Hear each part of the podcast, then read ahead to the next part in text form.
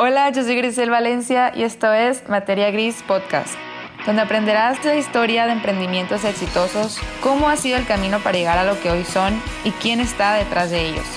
Consejos reales y prácticos para que tú también puedas realizar los tuyos. Bueno, bueno, probando. Ok, el día de hoy estoy con Andy Caballero. Les voy a hacer una breve introducción de él. Andy es especialista de acuerdo a lo que dice en sus redes, en su perfil es coach de fuerza y acondicionamiento. Se especializa en deportes de combate, especialmente en UFC. Ahorita nos platica un poco más de eso. Levantamiento de pesas, CrossFit, béisbol, creador del programa Booty of Steel y hace entrenamientos en su gimnasio y online training. Así que, Andy, hola. ¿Qué onda, Molo? Buenos días. Es real, aquí está conmigo el famoso Andy primera gran entrevista para que lo conozcamos y sepamos de su historia, de su gimnasio, quién está detrás de él. Este, y quiero decirles que estoy aquí adentro y me siento muy extraña por estar vestida en Levi's con botines. Es la primera vez que vengo así aquí. Es un poco fuera de lugar, pero pues es una ocasión muy especial. Andy es fundador de Bodycore, pero te quiero introducir primero a ti, Andy. ¿Dónde naciste? ¿Cuántos años tienes? ¿Qué estudiaste? Mi nombre es eh, Andrés Corona Caballero, nací en Tijuana, Baja California, el 10 de noviembre de 1981. Estudié, estudié dos carreras y media, actividad física y deportes, administración de empresas y después fue, no me acuerdo las fechas, diplomado de dirección empresarial, eso es en cuestión de ya de validez, en cuestión de la CEPIES. Andy, ¿siempre has sido deportista? Sí, desde que tengo razón de ser, yo creo que unos, toda la vida, desde los 6, 8 años, me gusta inmiscuido en, en actividades deportivas. ¿Quién te inculcó el ser deportista? ¿O te nacía a ti de que llévenme a qué disciplina practicabas? Pues son dos grandes personas, lo que es mi papá y mi abuelito en paz descanse. Eh, yo me acuerdo que mi papá iba a jugar eh, béisbol y por parte de mi abuelito también, que o son, es, pues son, era su, su yerno, ¿no? él, él, era los que más influenciaban en mí, no tanto el que me dedicara a lo que me dedico actualmente, sino a, a ver el ejemplo de que mi papá agarra la mochila, el uniforme, se iba a jugar esporádicamente yo lo miraba jugar, pero no, no me acuerdo, nada más miraba como recortes del periódico que salía, pues era, salió talentoso, un poquito mi papá. Entonces me acuerdo que mi mamá tenía ahí las, las revistas y, y periódicos. Y mi abuelito, pues era el que nos traía jugando a mi primo Oscar y a mí, y pues lo acompañábamos o, a cualquier actividad física, eso es lo que más recuerdo, la inculcada de, de ahí viene. Pues. ¿Y cuál fue la primera disciplina o se dice deporte en la que comenzaste? A la par fue béisbol y el fútbol. El béisbol, como mencioné, por verte de ellos, y el fútbol, pues en la cuadra donde vivíamos antes, pues era como tipo barrio. Uh, en Tijuana, entonces, uh, ya te la sabes. Bueno, no sé si te lo saben, porque actualmente yo, ya no dejaría a mis hijos, ¿no? Que se salgan a jugar a la, calle así como, como están las cosas actualmente pero ya éramos muy tarde y nos quedábamos a jugar ahí, ya de ahí se hacía como la selección de la colonia, jugábamos, pero sí, sí me acuerdo que era fútbol y béisbol al mismo tiempo. Súper. ¿Te dedicaste a otra cosa antes de este gimnasio de Bodycore?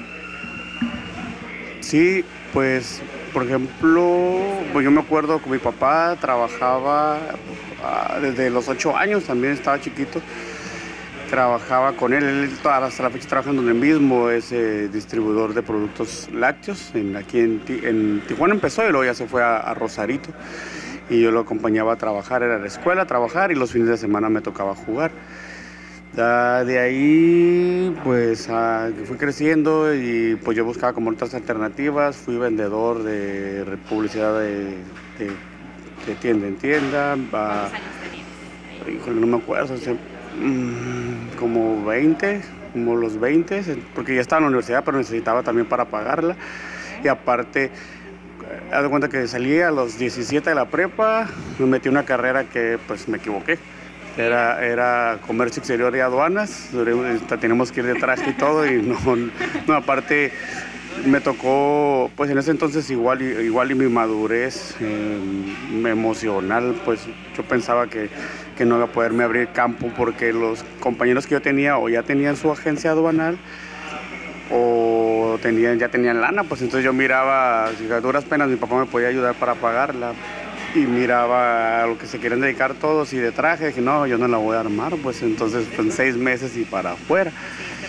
De ahí estuve en Mexicali, en deportes, me regresé y en ese entonces había como ah, la idea de que si te querías dedicar a ser entrenador era como, no era burla, pero sí era como mal valorada pues la profesión. Pues, como los artistas. Sí, das de cuenta. ¿Cómo que te quieres dedicar a hacer eso? Inclusive pues era un gran cambio y siempre le he tenido mucho respeto a mi papá porque yo cómo iba a dejar eso para dedicarme a algo que no era una profesión bien pagada, pues ah, entonces sí, sí, estuvo difícil en esa, pues cómo decirle que ya no quería y todo el dinero que pagó para la, la universidad privada. Una decisión muy valiente. Ajá, y a partir de ahí pues yo ya fue como que eran 17, 17 y medio de edad, para los 18 pues yo ya tenía que pagarme todo pues o buscarme otras alternativas, pues, le ayudaba a él en su trabajo, en su negocio y yo buscar otras alternativas para no pedirle dinero por el porque me daba vergüenza porque le quedé mal pues en el primero.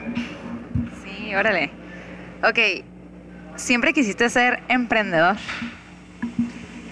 Pues la palabra emprendedor se empezó a dar hace poquito porque el, boom, pero pues a los de esa edad no era como que ah, voy a emprender eso, era como que sobrevivir y, y sacar para los gastos curiosamente, pues no, como eran siempre ventas con él, ventas de leche, pues se me facilitó vender a mí lo de la publicidad de las revistas junto con un amigo que está en Tecate. Vendíamos publicidad de tienda en tienda y yo aprovechaba el medio de que yo conocía los negocios por medio de mi papá y distribuíamos la publicidad, ah, se anunciaba cada mes y eso, entonces sí se generaba un poquito de, extra para poder pagar o rendir mis estudios. Pues, ah, pues ya no le pedía yo a él, nada de que me ayudara, pero, o sea, me pagaba él de lo que yo le aportaba y yo por mi cuenta para poder sacar la, carrera, pues. Y siempre, siempre estuve inseguro. Todo el tiempo estuve inseguro de por cómo se creía, pues como si fuera un pintor de que no iba, bueno, sin despreciar ninguna carrera, no, pero de que iba a durar, pues me iba a morir de hambre a lo mejor. era que era eh, iba a ser muy difícil, ajá.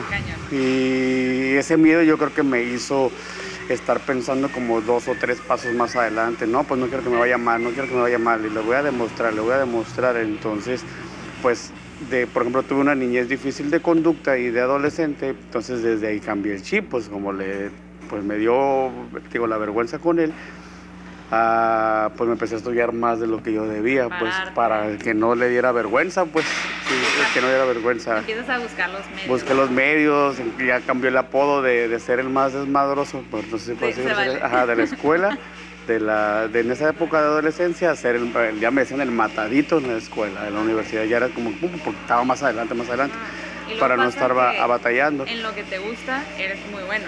Sí, pero no, y aparte el, yo, no quería, yo quería que hubiera puros dieces para que no me no hubiera un reclamo. Te dije, ajá, entonces empezaba los trabajos, todo, todo lo, lo, sacaba muy bien y pues estaba entrenando a la parte, tenía que buscarme tiempo para vender, para ayudarle a él, para hacer mis ventas, eh, la escuela y aparte entrenar. Platícanos hace cuánto tiempo y cómo nació la idea de abrir Bodycore. ¿Cuál es la forma correcta de decir? ¿Un gimnasio o un box? ¿Cómo, se, cómo me refiero a Bodycore? Ouch. ok, mm, el box, bueno, para, para ajá, el box está enfocado como es como caja, ajá, box, como caja en español, pero ese es enfocado al cross training o al crossfit. Ah, y la gente, a lo mejor los que escuchan ahorita box, creen que es box de, boxeo, del deporte sí, pero no es más de, en cuestión de gimnasio funcional, pone tú. Ajá.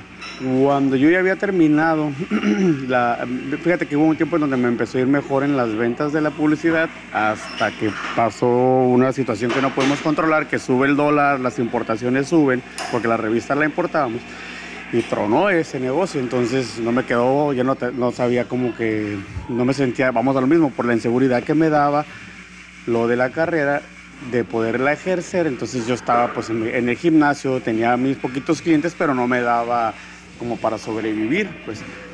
Entonces elevé más mi, mi tiempo para trabajar con él, para poder eh, seguirle avanzando, entonces me acuerdo que yo empecé a desarrollar el proyecto de, de Baricor, del gimnasio. Me acuerdo el- cuando puse el nombre fue... Sí, siempre se llamó Baricor. Lo apunté en una servilleta, inclusive el logo, el primer logo, tengo la foto, creo por ahí. Ya la servilleta, ya sabe dónde quedaría.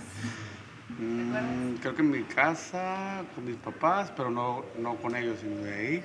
Color negro lo apunté de una pluma, esa de las Vicks. Este, am, y ahí se lo pasé a un amigo diseñador que cambiaba la publicidad o los diseños que me hacía para las camisetas por mensualidad. Ah, ¿Cómo nació? ¿De dónde ponerlo? Ah, decía que, que lo, yo lo diseñaba, ya después era en, mis tiempos libres, iba apuntando lo que era la cuestión de las metas, de, lo que es visión, misión de- del gimnasio. Ajá. Y me basé, fíjate, irónicamente, eh, en un de volada, pues enfrente, y fue, fue muy como el poder de atracción, porque me fui, compré un café y me senté, y estoy apuntando, ¿cuál va a ser la visión? ¿Cuál va a ser la visión? Eh, Estabas inspirado. Ajá, y que de repente alzo la vista y está visión y visión de, del de volada. Y yo, oh, qué curada de que estaba, como que estaba en lo que yo estaba pensando, como que Dios, no sé, me estaba dando pistas, ¿no?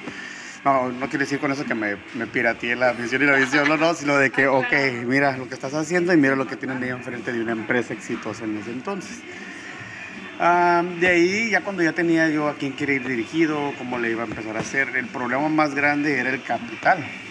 O sea, vengo de una familia humilde, de donde yo poder montar un gimnasio y en ese entonces no había el acceso para poder comprar equipo. Entonces lo, lo que yo quería era tener, pues como todo el mundo, ¿no? un gimnasio bien equipado y todo. Y era mi desventaja de, de dónde. Entonces ah, yo iba apuntando, iba, iba a chacharear, eh, iba comprando un poquito de equipo en mi casa, lo iba guardando. Chacharear, chacharear era, son mercados sobre ruedas. De aventé, bueno, al ratito te lo platico cómo lo conozco todos los mercados sobre ruedas hasta la fecha, ya, ya va a cumplir nueve años Baricor hasta la fecha. Conozco todos los mejores lugares para chacharear, para que pesas, todo lo que pudiera encontrar.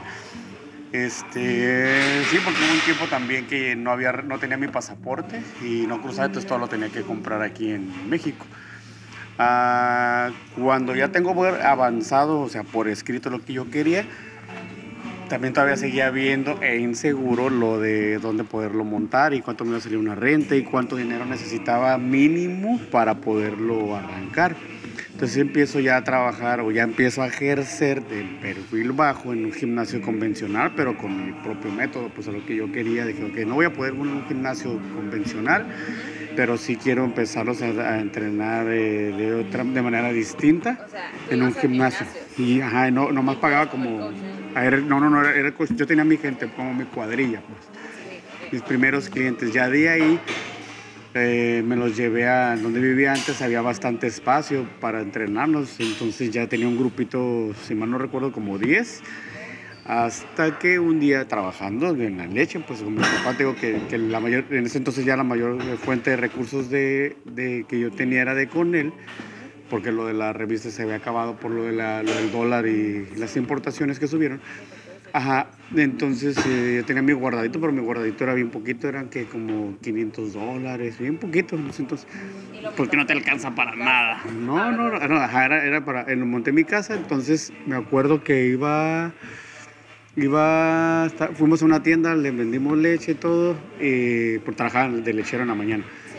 Y volteé a ver un segundo piso y decía se renta y mi compañero hasta la fecha, se llama Ramón, por cierto, mi, mi- mi partner de cuadrilla en las ventas, me dice, asómate, no te quedes con las ganas. O sea, él me impulsó, ve, asómate, no te dediques a lo que yo me estoy dedicando, tienes la carrera, tienes todo bien. O sea, él, él no estudió no nada, o sea, nada, nada, nada, nada, pero él fue como que me dio el empujoncito, pues, para que yo diera. Ajá. Entonces voy al segundo piso, entro y me enamoro. Digo, híjole, está bien bonito. Y otra vez la misma inseguridad, dice, va a estar bien caro, no sé qué. Y De que me- nadie se ajá, de que nadie se va. No, y bien caro el, el- porque estaba bien bonito el los cuartitos de la renta, los, los locales. Y pues me atrevo. Cuando me dicen el precio, o sea, yo, yo me imaginé, no, pues va a costar tanto. Cuando me dicen el precio, no se me hizo tan caro. Para, lo, para la zona donde estaba, y ya estoy, pues, ¿qué tendrán o algo, no? Entonces ya cuando les, le dije a los dueños del local que me interesaba rentarlos, que cuánto, que si tenía algún problema, si yo pues, montaba un gimnasio, pero que no iba a ser uno convencional, en Rosarito, en un segundo piso, Plaza La Fuente, creo. Sí, Plaza La Fuente. Cuando ya me, me dan los precios, obviamente es el mes de renta, el mes de anticipo y toda la renta, entonces empiezo a sacar mi presupuesto y me daba, tr- traté de conseguir entre todo lo que vendí, las ganancias de con mi papá, su trabajo, junté dos mil dólares. Eh, Mi inversión inicial fueron dos mil dólares, que no era nada, o sea, para montar un gimnasio, no era nada, todo fue usado. Me hice experto, o sea, y hasta la fecha, eh, de, de, de- de- pues no, no, agarraba algo oxidado y te lo dejaba como seminuevo. Se agarra, compraba mis cosas de esos líquidos de desengrasantes o no sé, cosas para quitarlo oxidado y pum, pum, quedaba como nuevo. Entonces fui acumulando, acumulando, acumulando. Total que en un lapso de tres meses ya lo pude montar el gimnasio. ¿Qué tiempo? ¿Quieres ir Ay, no me acuerdo, pues réstale nueve años eh, ahorita. ¿2000 qué? ¿Estamos? ¿2020? ¿2011? ¿2012? ¿Qué quieres decir algo? Para personas que emprenden, este punto es muy importante en el que no tienes que empezar con todo perfecto.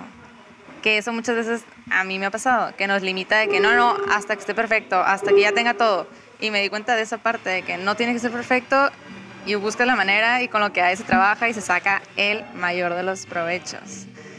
Pero Andy, a ver, sígueme contando esa historia. Ahora hablando de la cuestión de emprender y que no sea todo perfecto. Uno, que no tenía mi favor, que no tenía capital y no podía comprar algo nuevo y no tenía acceso, por ejemplo, a ir a, a Estados Unidos. Hay algo ahí que lo aprendí en la de administración de empresas, eh, se fue en el CESUN, a- de aquí en Tijuana, del análisis FODA, fuerzas, oportunidades. Eh, um, eso yo creo que, ajá. Sí, sí, sí, ah, te estás riendo no, eso nunca me va a servir y todo.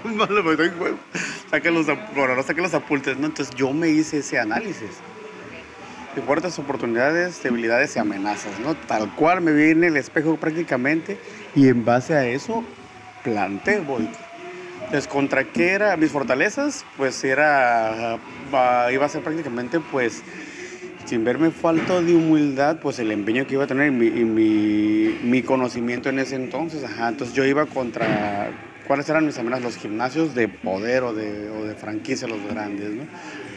Entonces era como David y Goliat, pues entonces yo tenía que trabajar alrededor de ellos, que no me comieran. Pues, mi miedo era que me comieran. Vamos lo mismo, las inseguridades, das un paso y dices, ay, me van a ganar, me van a tronar. Y me tocó vivir que gimnasios que abrían chiquitos y tronaban, pues. Entonces me empezó a ir bien por el miedo a la mejor a fracasar. Y en, tus tiemp- en ese tiempo no existía que... No, yo fui el pionero, fue el pionero en Baja California. CrossFit es una marca registrada en Estados Unidos. Fui el primero en cuestión, si no me ejercen mal de los cálculos, en cuestión de- del cross training o CrossFit. El segundo en afiliarme, el primero fue eh, mis conocidos y amigos eh, Daniel Acosta, allá en Mexicali, CrossFit Mexicali que los conoce. Ellos fueron los primeros que hicieron. Ajá, yo no sabía que, por ejemplo, tenías que trabajar, que afiliarte a la marca. Eso me di cuenta después. Entonces ellos fueron los tienen el, ellos tienen el número uno de, de- de haberlo logrado. Después fui yo, pero ya estando en Tijuana, no de Rosarito. Pero ya es como que ya después de que empecé a abrir la- las sucursales. Entonces yo lo trabajaba más como funcional y cross training y después fue ya afiliado. Se volvió como una supermoda. Empezó a hacer moda, me tocó ver un boom, ajá. Entonces, pues ahora sí, no, el, el- como yo ya no estaba en Mexicali, ya tenía tiempo para allá, pues me tocó vivir casi, casi en toda la baja, ¿no? En, todo moverme y hacer negocios chiquitos en todas partes.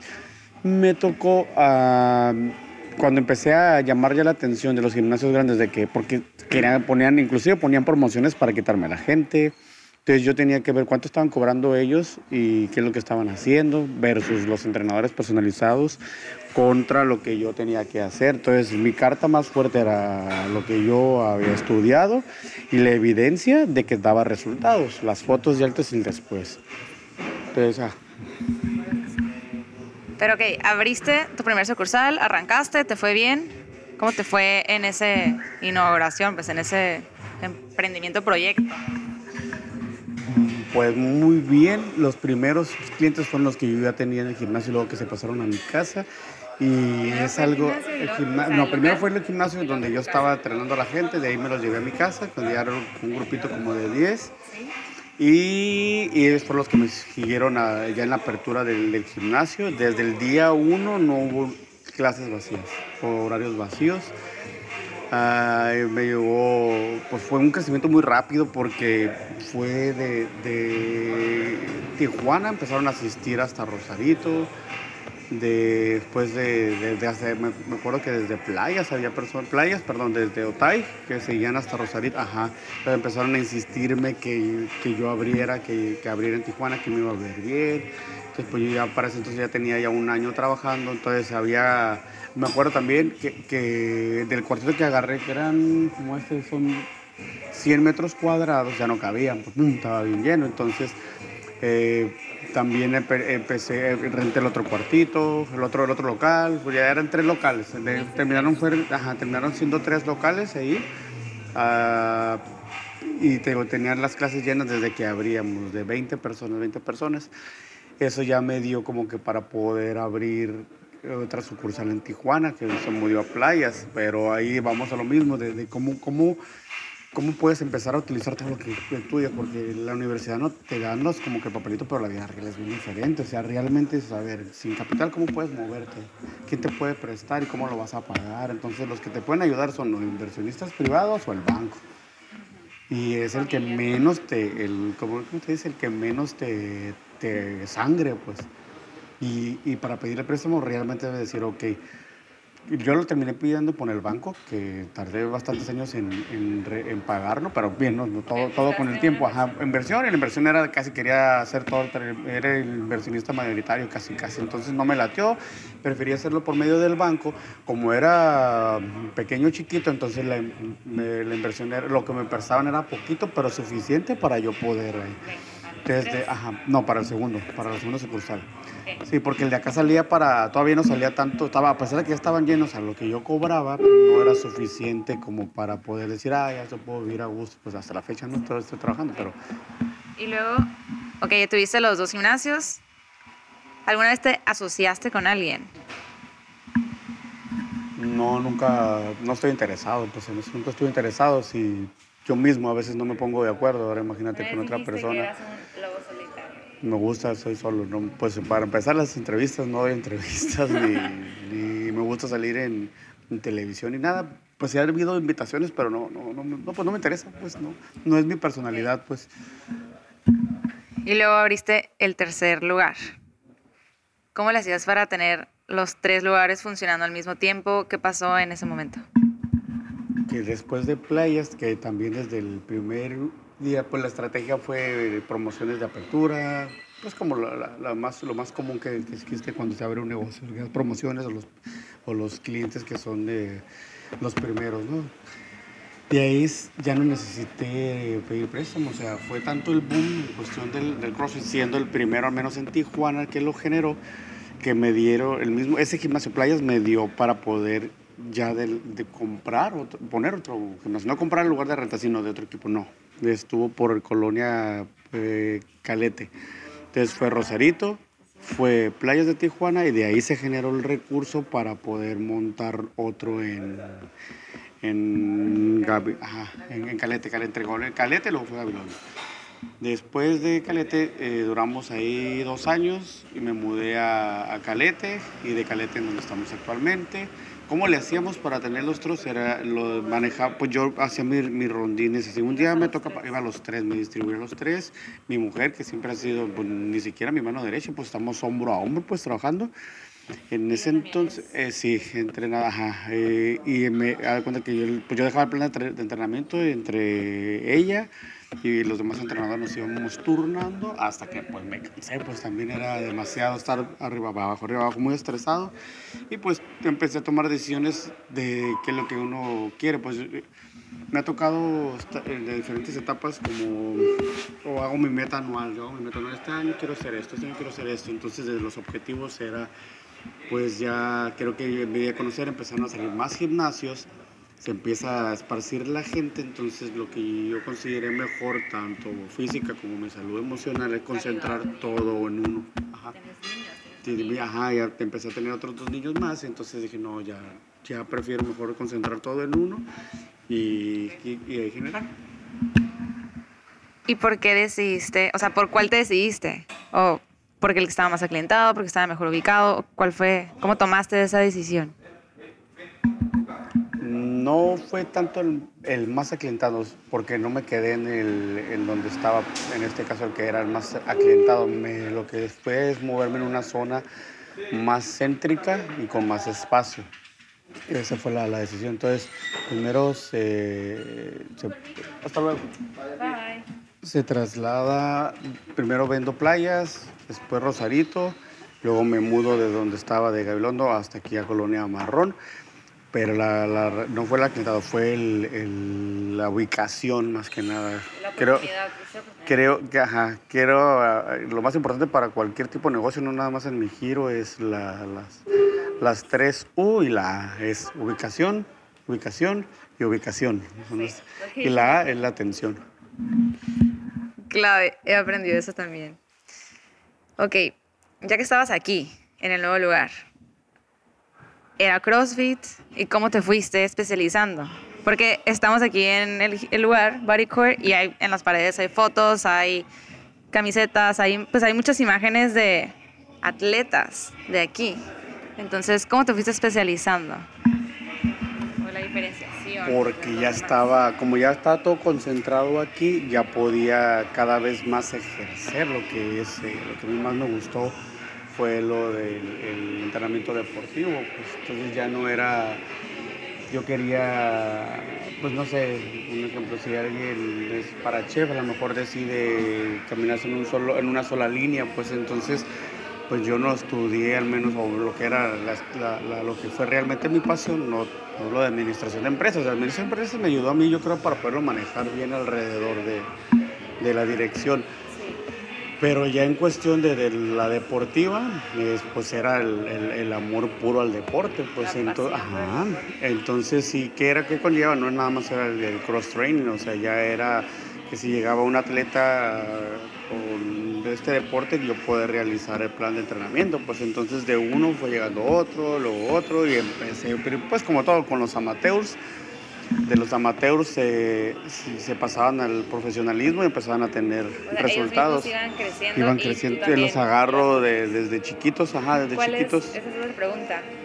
O sea, ¿cuál es tu ¿Cómo es tu filtro? ¿O qué es lo que haces para elegirlos? De que, ah, está bien, sí. O todos pueden llegar, cualquiera puede venir y decir, levanto la mano, Andy, quiero que tú me entrenes. O sea, o tienes un filtro pues, pues, mi publicidad es como que bienvenido a todos los deportes. Y tengo una fotografía o dos de, que manejo en redes sociales donde salen todos los deportes que he estado manejando. Me preguntas que si tengo un filtro, pues yo creo que, no, es como que me reservo el derecho de admisión, pero hay veces que cuando, porque me ha tocado de todo, ¿no? De que cuando ya vienen y creen que la saben de todas, todas, pues prefiero no. Entonces casi siempre son desde, desde juveniles porque también me tocó una época trabajar en el CAR, en Mexicali, del, Centro de Alto Rendimiento, en el deporte de levantamiento de pesas.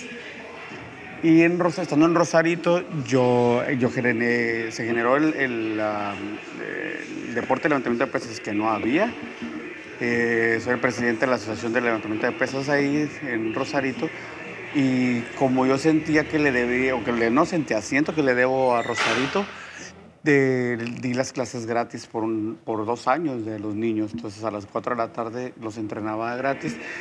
Para el deporte de levantamiento de pesas, si se hace una, una, una selección, si son aptos para el deporte, los que no eran aptos se les daba las pesas de base, pero los canalizaba o para atletismo, voleibol, otros deportes. Era como yo hacía mi, mi mi propia selección. Estos van a ser para, van a, van a, van a desarrollarse, ajá, potenciar para cada deporte.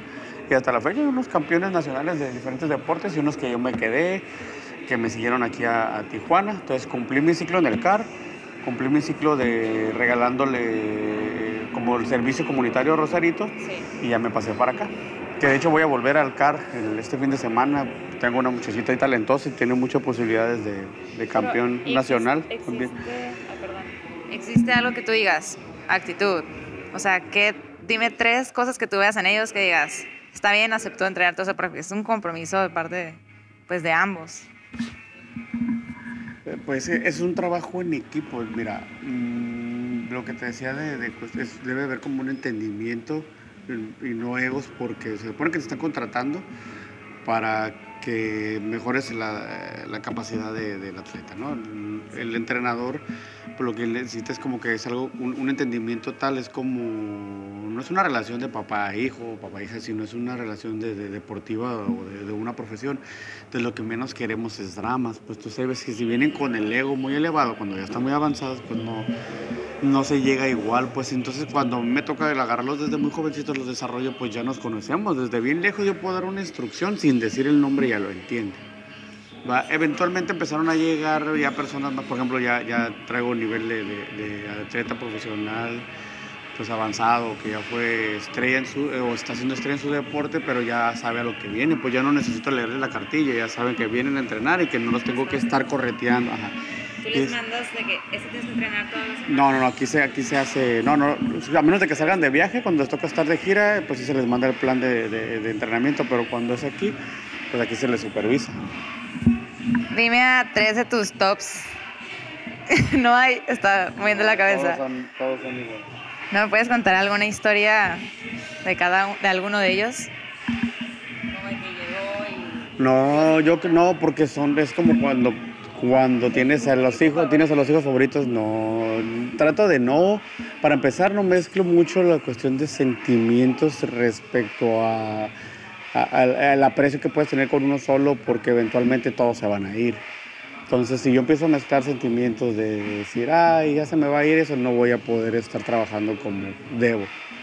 Entonces no voy a poder estar enfocado. Entonces se aprecia a todos, a todos se le tiene un cariño, pero hoy estás aquí, otro día te vas, entonces no, no puedo yo tomar decisiones en base a sentimientos. Eso no quiere decir que sea sangrón ni nada, sino de que buenos días, buenas tardes, vamos a dar el máximo y todo. Todos. Todos tienen un, todos son apreciados, todo eso, pero ese de, se les digo, el- el- no es, no es como que no se les abrace, o sea, me da gusto, o sea, incluso pues hasta las lágrimas salen a veces cuando ganan un campeonato, una medalla, ajá, que nunca lo han logrado, el triunfo, ajá, ajá, es pues equipo de, trabajo, pero no, no puedo elegir un solo favorito, pues porque todos han causado cosas buenas o positivas. Pues eh, crecen ellos, crezco yo. Crece, gana alguien, gano yo. Pierden ellos, perdimos nosotros, sí. Y no, no, no puedo yo, no, ellos no se deben de dar cuenta lo que pasa dentro del entrenador, pues en cuestión de emoción. Tiene que, ajá, tiene que verse tum, pum, derechito de que como poker face. Ok. Has entrenado campeones nacionales, mundiales, han llegado a las Olimpiadas. ¿Qué sería lo máximo o qué ha sido lo máximo? Eh, ya tengo una campeona del mundo, es interina, va por el campeonato indiscutido. Yo creo, no es por ser el entrenador que sí lo obtiene, pero ya tengo una prácticamente ya un campeón del mundo. Tengo un top 5 en UFC, también en el campeonato del mundo. Eh, campeonatos de, de deportes de ciclismo, campeones.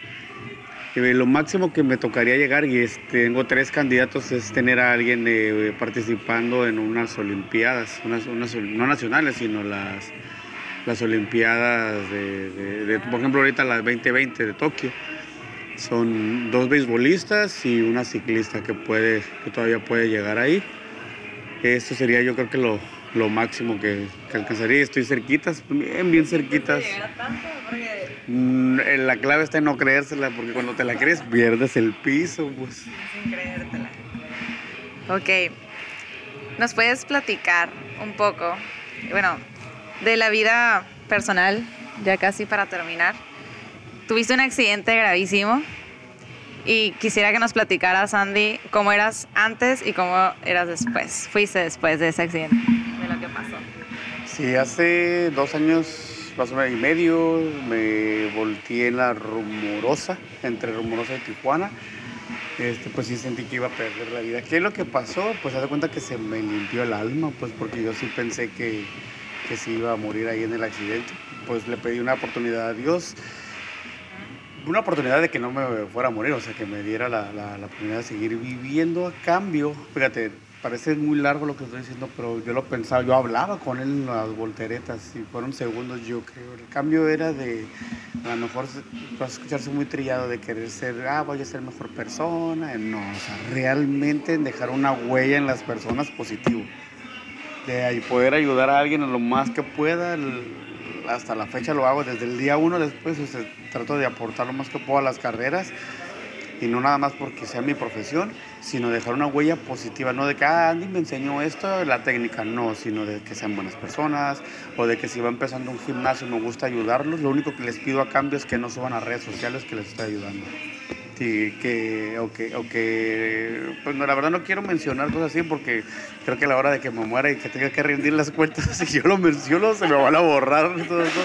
Entonces trato así como que de, de, de, no ser una carga emocional negativa. ¿Por qué? Porque antes del accidente, pues sí, a veces no mide uno las cosas que hace, pues, o, o, se equivoca uno, pues, o, o a veces el eh, poder considerarse como cosas tóxicas, entonces evito que, al menos si tienes un trato conmigo, que yo cargue o que yo sea algo, algo negativo o algo que te haga sentir mal, ¿no? de mi parte pues siempre van a escuchar cosas, cosas pues sí, sí, tiene que una buena, pues sí, el ego se me, se me filtra, no fue, ¡pum! se quedó. El que se murió fue el ego, sí. Wow, qué grande, sí. Es que siento que este tipo de cosas son esenciales para crecer, pero así que exponencialmente, ¿no? Traes el, el, te empiezas a creer de que te salen las cosas bien, bien, que ando bien es inevitable, nadie te prepara para no perder el piso. No hay una escuela para que si te va bien en la vida, te tienes que actuar así, no. ¿Qué dirías a alguien para que no pierda el piso? Pues, uh, pues no sé, que se acerque. Mira, yo estoy rodeado de, las, de muchas personas. Diario trato con más de, de 100 personas al día.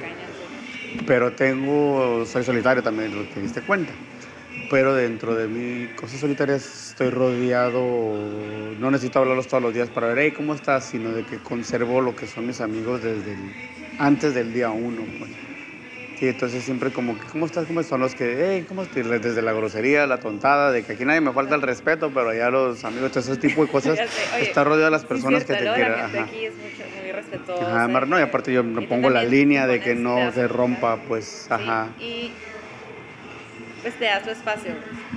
O sea, te das tu espacio privado. ¿Qué haces? Eso me gusta. O sea, ¿qué hace una persona con tantos compromisos para como sentar cabeza, paz mental?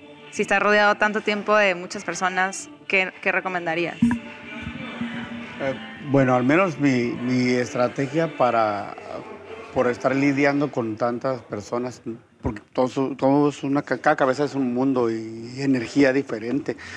Entonces, me, por ejemplo, me da muy bien trabajando con mujeres. De hecho, la mayoría, las más exitosas que tengo son mujeres.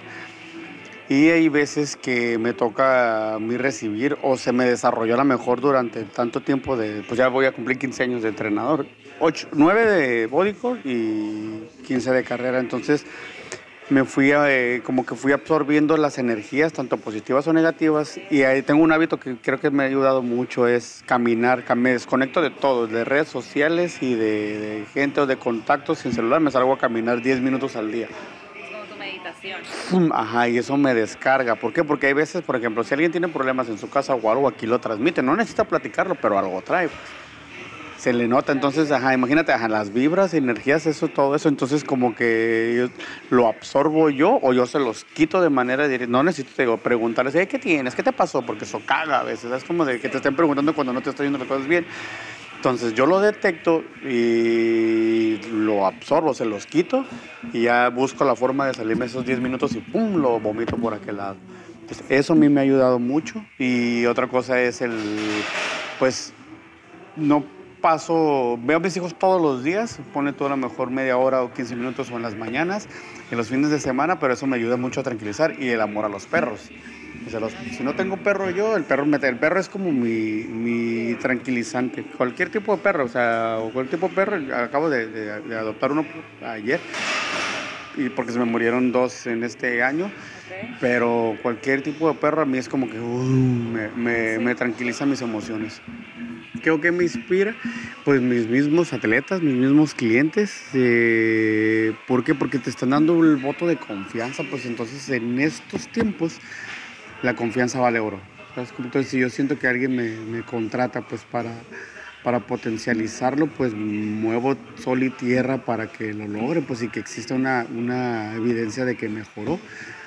Entonces, eh, no es una persona en particular, o sea, es de, de todos los diferentes deportes, de todos con los que estoy rodeado, es a mí no me gusta perder y me cuesta cuando nos va así, perdimos independientemente por la razón, de, me, me lideo, me va mal con, la, con una derrota, pues entonces eso me hace a mí, a mí como que buscar, ok, perdimos aquí, ¿cómo puedo ser mejor o cómo puedo no volver a perder por esa manera? Entonces pone tú, se perdió un invicto y por eso y casi les, me, les sangro, baja y no digo, eso no se lo, yo creo que nadie, eso nadie lo, lo sabía, ¿no? Pero estoy en mi casa o estoy solo o algo y estoy, no, no duermo el día que perdemos. Es pum, pum, pum, llegamos, se acabó el evento a lo mejor a las 11 de la noche y yo estoy a las 5 de la mañana y todavía pensando, tras, tras, tras, tras, tras, tras, tras, cómo estoy planeando ya el siguiente para no volver a pasar por ahí. Y eso me ha ayudado a mantenerme como que, a ver, despierto, despierto, no puedo, no puedo pasar esto, no puedo pasar lo otro. Y se lo transmites eventualmente a, a la gente. Esto me preguntas que si es más a nivel personal, pues es que esto es, pues mi profesión es, es- va de la mano con a nivel personal, porque con nivel, con mi mujer, con mis hijos, pues está, está todo bien, entonces, ¿qué es lo que me pudiera mantener? O sea, si, yo, si la profesión está bien, el negocio está estable, este, emocionalmente, pues las cabezas de mi familia, que es mi esposa y yo, pues todo lo demás está bien, pues, ajá. Eso es clave también. Tres consejos que le darías a una persona que quiere emprender. Pues a mí me sirvió el nunca confiarme, el pensar de que a lo mejor pudiera pasar mal las cosas, no es una cuestión de ser negativo, sino siempre tener el ¿y qué va a pasar si te va mal? Cuando tú ya estás preparado ante la contingencia, estás- es como un juego de ajedrez, la vida y los negocios y los deportes es como un juego de ajedrez.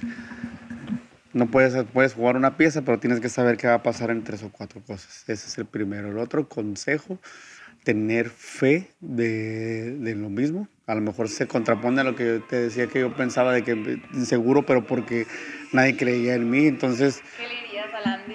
Bueno, El- va tercera, otro- como si yo fuera, como si fuera un Andy, ¿qué le diría? Pues para empezar, pues me he equivocado muchas veces. Y eso es como que a lo mejor va a sonar trillado de que, ah, soy el fruto de todos mis errores, pero realmente eres eh, los errores, es que es donde más aprendes, los momentos más difíciles es donde más aprendes. Si invertiste mal, es, híjole, no debías, entonces vas aprendiendo. Entonces, uno como más avanzado, pues ya voy a cumplir 40 años. Entonces, ya es como que decir a las nuevas generaciones de, de, "Eh, no hagas esto porque va a tardar más en llegar a tu meta a lo mejor, o te va a costar dinero, te va a costar tiempo, o a lo mejor vas a lesionar a tus personas. a- a lesionar. Entonces, es como que de siempre pensar en el, en el plan B, plan B o C, no nada más en uno, porque cuando nada más piensas en uno, te salen, no salen bien las cosas, están fuera de tu control, no vas a saber qué hacer. Y lo tercero, disfrutar todo lo que haces, porque al rato vas a, cuando si les toca estar lo estable y volteas a ver atrás, te vas a reír de las cosas difíciles. En el camino, ¿no? En el camino aprendiendo. Em, yo creo que ahí se incluye como una cualidad de un emprendedor vital, ¿no? O sea, cualidad de un emprendedor. Cualidad, el amor a lo que va- el amor a lo que está haciendo, la pasión, el amor de lo que a lo que se dedica, pues, o sea, en mi caso el amor a los deportes, o sea, no, no me, no, mira, donde están los, los atletas donde yo estoy, quisieran estar muchos. Si no se dedicaran ellos, o sea, si no les presentaran el amor y la pasión que a sus carreras, a sus o sea, deportivas y tu servidor, no darle esa entrega y esa pasión. O sea, yo soy bien clavado, súper clavado. O sea, vamos a lo mismo como me decían el matadito. Imagínate, ya ahorita ya en la mera profesión, o sea, en el laboratorio. Ajá. Entonces, eh, el estar bien, bien, bien comprometido a, lo que estás haciendo no, no tiene por qué no, no, salir mal, pues. Exactamente. Frase favorita. ¿Tienen?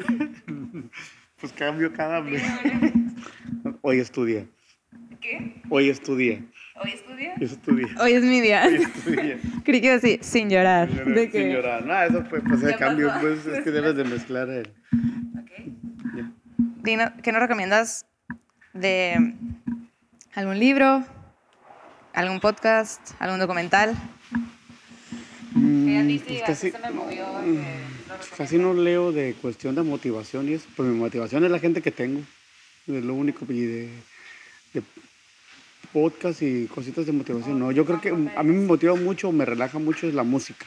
O sea, mi gusto personal de música y, la música está depende, dependiendo, para algunos es dependiendo del estado de ánimo y mis ánimos, por ejemplo, pues del lunes al viernes está el mismo, eh, se altera si hay eventos deportivos, ¿no? Porque estoy más como que, más, más, más con la adrenalina, pero me gusta mucho la, la, la, me relaja mucho la música, la caminada, la que te decía, y la, y la música. ¿Qué proyectos tienes en puerta este 2020? No, bueno, los puedo, no me gusta platicarlos porque se, se, me ceban. Bueno, los estaremos viendo. ¿Dónde te podemos contactar? La gente que hoy nos está escuchando, redes sociales. En redes sociales aparezco como en Instagram, Coach Andy Caballero, y en Facebook Andy Caballero nada más. De Twitter no, porque ya con eso, que por si esos te traen, con eso tienes, sí. Súper bien, para que lo sigan y vean todo lo que les hemos estado platicando. Ahí está toda la evidencia. Muchísimas gracias, Andy. Muchas gracias.